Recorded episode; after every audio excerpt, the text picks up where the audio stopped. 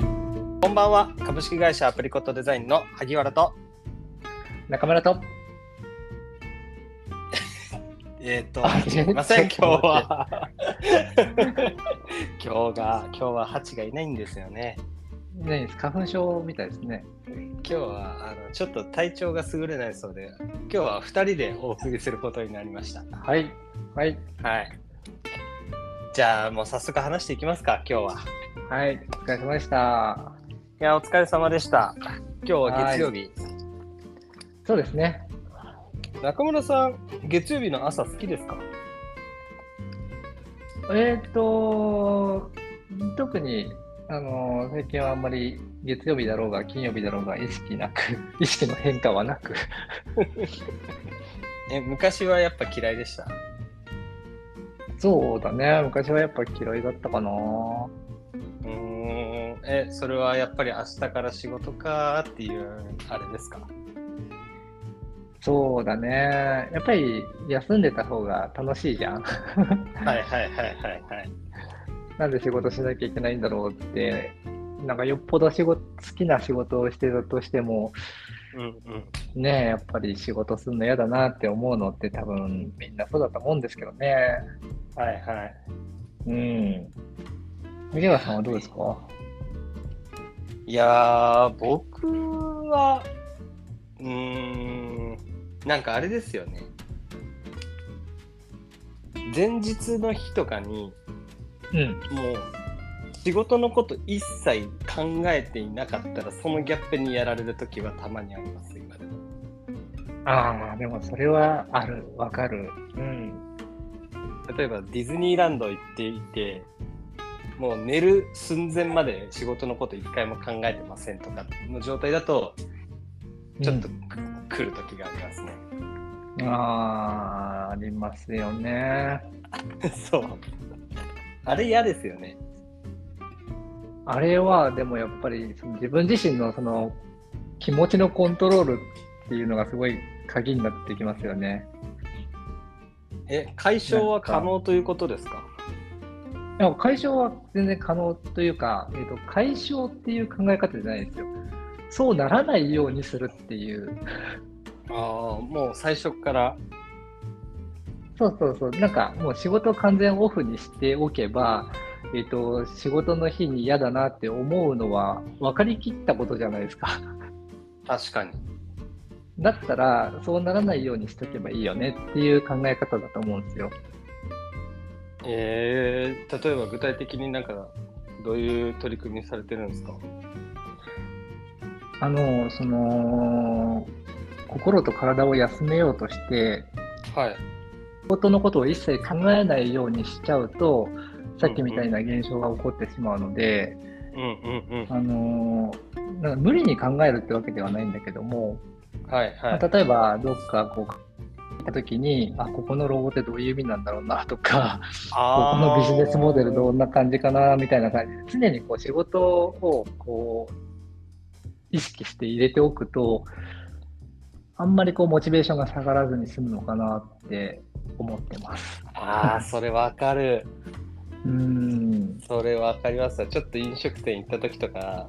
考えますよね。で、なんか、あ明日のこのクライアントさんの戦略にちょっと当てはめてこれ考えてみたらどうなるかなとかって、なんか次の日につながるような、そうそうそうそう。ああ、わかるかもしれない。そういう感じ。だけど、それって大前提、今自分がやっている仕事が好きっていうのはありませんうん。大いにあると思います。 うん。根本にななんっかちゃう。私ね よく言うんですけどその仕事とそのプライベートをあんまりこうぶっつん分断させない方がいいんじゃないかっていう考え方なんですよね。はい。でそもそもそのお休みの日に仕事のことを考えるの苦痛だなって考えてる人ってはい。今の仕事が合ってないんじゃないかなとは思うよね。うんうんうんうんううん。うんんだってね1週間のうち5日働いてるわけでしょはい。そうですね。その時間をね、やっぱりつら辛い時間にしたくは思うんですよね。うんうんうんうん。だから、なるべくこう自分に合ったお仕事を探して、その仕事とプライベートのをこう分断しないで生きていきたいですよね。うんうんうんうん。うん。確かに。なんかトーンビレッジ始める前にもこの話中村さんなんか全体会とかでしてましたよね確かあ、してた、してた。うん。してましたよねうん。その冒頭でもお話ししているカフェトリミングサロンネイルサロンスクールの運営っていうまあそのそれぞれが一つにまとまった複合施設の運営を弊社、あのし行っているんですけれどもそのプロジェクトが始まる前に、そう中村さんからもう全体会の時に確かその話があったなと思ってうん。なんかそこが原点になってるんですかそのトーンビレッジってやっぱり。あ、もちろん原点になってますね。うーんうん、でもなんかこういう価値観って、あのーね、私中村の価値観でもあってなんかそれが正解ではないじゃない全くいろんな価値観があっていいと思うので、ううんんうんうんうん仕事は仕事だしプライベートはプライベートって分けていくのも全然 OK だと思うんだよね。確かに。うん、だったらそういう働き方ができできる会社にいればいいっていうだけの話だと思うので。ああ、うん、なんかうちの会社にいる以上はやっぱり仕事とプライベートあんまり分断してほししてほしくないなっていう価値観があります。うんうんうんうん。うん、ちなみになんですけど、今は後いそういうなんか分断させていか,、い、かないためのなんか働き方、生き方みたいなのを提案していくことってトーンビレッジでやっていくんですかあやっていきますよ。まさにそこをやっていかなきゃいけないところなんですよ、トーンビレッジとしては。じゃあ今カフェとかネイルとかっていうのもやってるんですけど、他にもどんどんどんどんいろんなことはやっていくっていうことですね。そうですね、あのーまあ、そもそもカフェとかトリミングサロンとかネイルサロンで働いてる人がそうあってほしいっていうのは大前提にあるんですけど、ああ、うんうん。うん、まああのスクールとかに関しては一般の人に向けてあのこれからいろいろと講座とかセミナーみたいなのをやっていく予定なんですけど、うんもうそのじ軸になっているのはやっぱりその人のその自分らしい生き方をするためのなんかお手伝いみたいなことができないかなっていうところが軸にあるんですよ。なるほど。うん、だからあの自分のことをちょっと振り返ってみてどういうことが得意なのは好きなのかなっていう自己分析をしてですねで、まあ、それに。に向かってこう何からしたらいいのかっていうふうにこうスケジューリングしていくことによってありたい姿に向かってこう近づけるようにしていきたいなっていうふうに思っていますね。うんうんうん。なるほど。うん、ちなみにやっなぱんりかそのメイン、ああ、はい、どうぞ、はいあどうぞどうぞ。メ。メインとなるカリキュラムみたいなのってあるんですか、そのスクールって。あ今あの絶賛スクールのプロジェクトメンバーであの考案中でして、はい。うん、あのいろんな角度からこう学べるものをっていうところで、ね、今選択あ、選択中なんですね、まだ。今現在そうなんで。すよはいえ、それは僕みたいな、あれですか。人間でも参加可能なんですか誰でも参加可能なんですかはいあの誰でも参加可能ですあ、でそうなたんですだね、あのーなんだろう基本的には、はい。うん、と前向きな人というかああ、あの、はい現状に不満を抱いているっていうよりは将来こうなりたいなっていう明るいこあーうビジョンを持った人がやっぱフィットするかなとは思います。なるほど。挑戦したい人とか、うん、変わりたいとか、ああ、うんうんうんうんうん。うんまあ、そういう人向けにやっぱあのメニューを構成しているので、なるほど。それでみんなで一緒に仕事も生活も楽しく過ごしていきましょうよっていう、そういうことなんそうでですね。うん、すこういうねあの自分の居場所を見つけてもらうっていうのがすごい分かりやすいかなと思うんですけどね。ああ、うん、必要とされて、うんまあ、必要とされるってことは価値があるっていうことだし、うんうんうんそそこに、ね、属してれば多分みんな周りの人も幸せだと思うし自分も含めて、うんうんうんうん、そうなってくるとやっぱり月曜日の憂鬱みたいなところが薄れていくんじゃないかなとは思いますけどね。確かうん、に確かにいやーだけどもうぶっちゃけ日本人のほとんどの人が憂鬱だと思うんで仕事仕事 ね前日うんなんかねねなんかあれじゃないですか仕事ってなんかやらされてる、やらやらされるものみたいなあ意識が強いいんかもしれないですね。つまりなんかうんあーなんか自分のななんだろうなななんて言ったらいいんだろうコントロールできない部分が多いというかもあうー基本的になんかこれやっといてみたいなうんうんうんうん。そういうことなんですかね自由がないというかなんか自由を諦めてるとこがあるんじゃないですか、もう仕事はするものだとか、言われたことをやるべきだみたいな、そういう概念がこう植え付けられてるというか、あ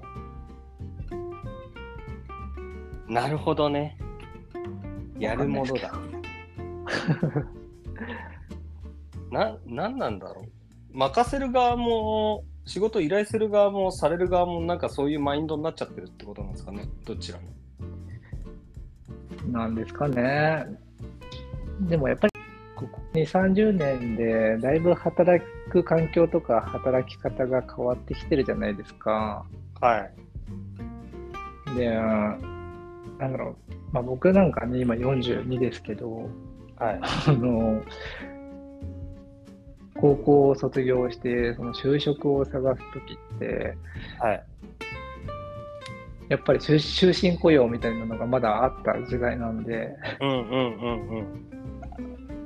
んいい会社に入って安安定すべきだみたいなああプレプレッシャーをこう周りから与えられるわけじゃないですか。うんうんうん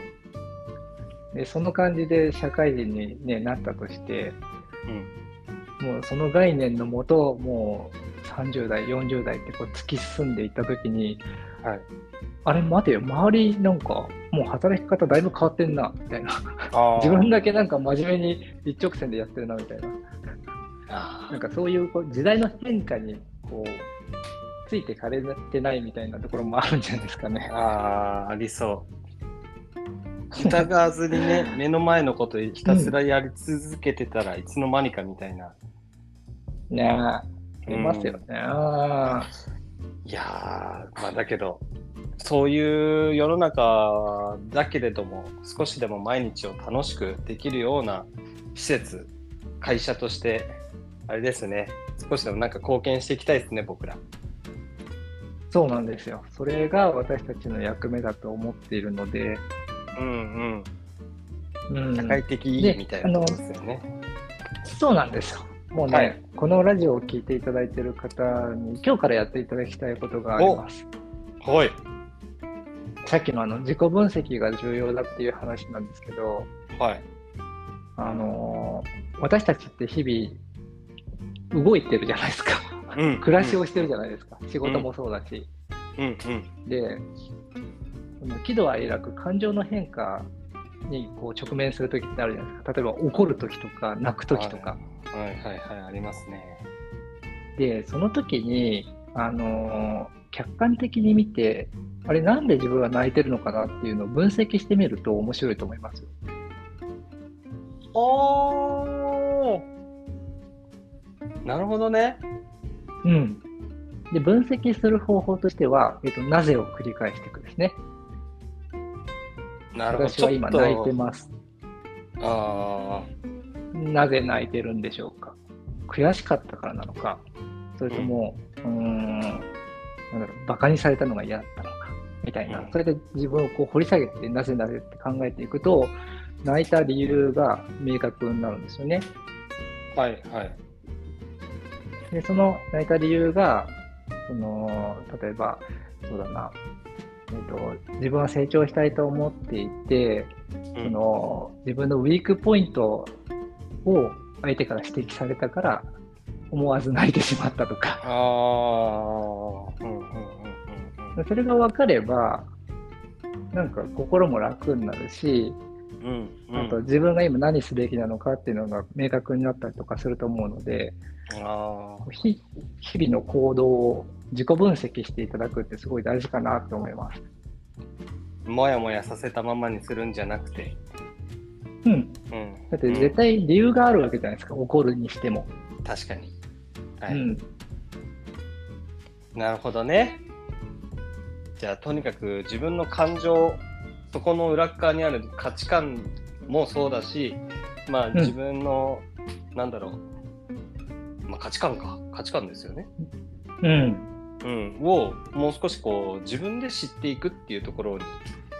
時間を割いてみてはいかがでしょうかっていうところですね。そうですね。はい。うんなるほど、まあ、ちょっと長くなっちゃいましたけど今日はじゃあそんなところで、いざ以上としたいと思います。はい、ありがとうございました。はい、じゃあ本日もお疲れ様でした。お疲れ様でした。はい、さよなら。